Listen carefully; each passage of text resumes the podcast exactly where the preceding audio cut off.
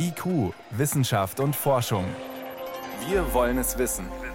Ein Podcast von Bayern 2. Das Virus verändert sich. Manchmal kommen da Varianten raus, die ihm Vorteile verschaffen, so wie es zum Beispiel gerade in Großbritannien zu sein scheint. Insgesamt 12.000 Mutationen hat man seit dem Ausbruch des Coronavirus beobachtet. Jetzt meldet das Kreisklinikum Garmisch-Partenkirchen, auch sie hätten bei einem aktuellen Corona-Ausbruch mit einer speziellen Variante zu tun. Moritz Pompel weiß mehr darüber. Was ist das denn jetzt für eine Variante? Also das ist eine Virusvariante, bei der ein bestimmtes Gen verändert ist, das sogenannte S-Gen, das steht für eine bestimmte Aminosäure. Mhm. Und so eine Veränderung, die sieht man auch bei den mutierten Viren in Großbritannien und in Südafrika. Aber andere Veränderungen, die für das Virus aus diesen beiden Ländern typisch ist, die fehlen bei dem Garmischer Virus. Es ist also explizit, darauf haben die Mediziner auch am Krankenhaus in Garmisch nochmal hingewiesen, nicht das Virus aus Großbritannien und auch nicht das aus Südafrika. Und das Ganze ist jetzt aufgefallen dort in Garmisch, weil man in der PCR, also in dieser gängigen Nachweismethode, Veränderungen festgestellt hat in insgesamt 35 Proben. Da hat die PCR nicht mehr ganz einwandfrei funktioniert. Nicht alle künstlichen Genschnipsel, die man zum Nachweis verwendet, die haben dann noch an den Zielregionen auf diesem Viruserbgut angedockt. Und das heißt eben, da gibt es eine kleine Veränderung. Also da ist aufgefallen, irgendwas ist da anders. Und jetzt will man aber noch mal genauer hinschauen. Die Frage ist natürlich auch ein bisschen, ist diese Mutation ansteckender. Natürlich denkt man gleich an diese Mutationen aus Großbritannien oder Südafrika.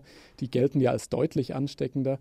Aber jetzt, um im Fall Garmisch da eine Aussage machen zu können, da müsste man schon deutlich mehr Fälle auch haben. Also in London zum Beispiel haben ja 60 Prozent der Patienten inzwischen die mutierte Form.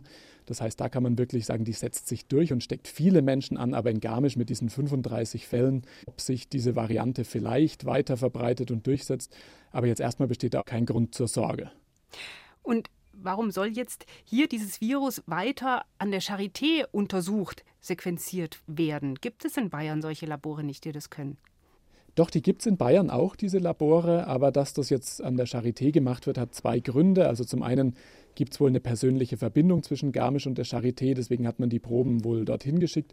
Aber die Charité ist eben auch das Konsiliarlabor, also das Referenzzentrum auch für Corona. Bisher wird dort gebündelt untersucht und in gewisser Weise ist es auch sinnvoll, dass da eben einer den Überblick hat. Aber man muss auch sagen, jetzt soll ja sehr viel mehr sequenziert werden in Deutschland. Also das Ziel ist auch laut Bundesgesundheitsministerium, fünf Prozent aller positiver Proben in der PCR, die sollen auch genetisch untersucht werden. Und weil das auch viele andere Labore können, muss man jetzt eben gucken, dass auch die Kosten eben übernommen werden. Also eine Sequenzierung kostet so rund 200 Euro. Gerade hapert es noch so ein bisschen da an der Bezahlung quasi. Aber mit dieser Vorgabe, 5% aller positiven Corona-Tests sequenzieren, hat man da die wichtigsten Entwicklungen, was Mutationen angeht, im Blick?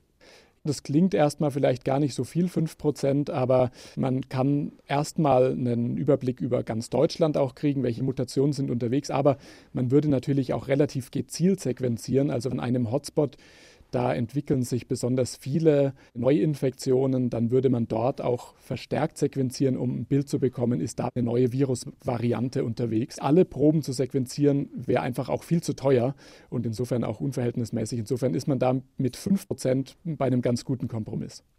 Müssen wir uns jetzt darauf einstellen, dass wir es dann auch dauernd mit neuen Varianten zu tun haben?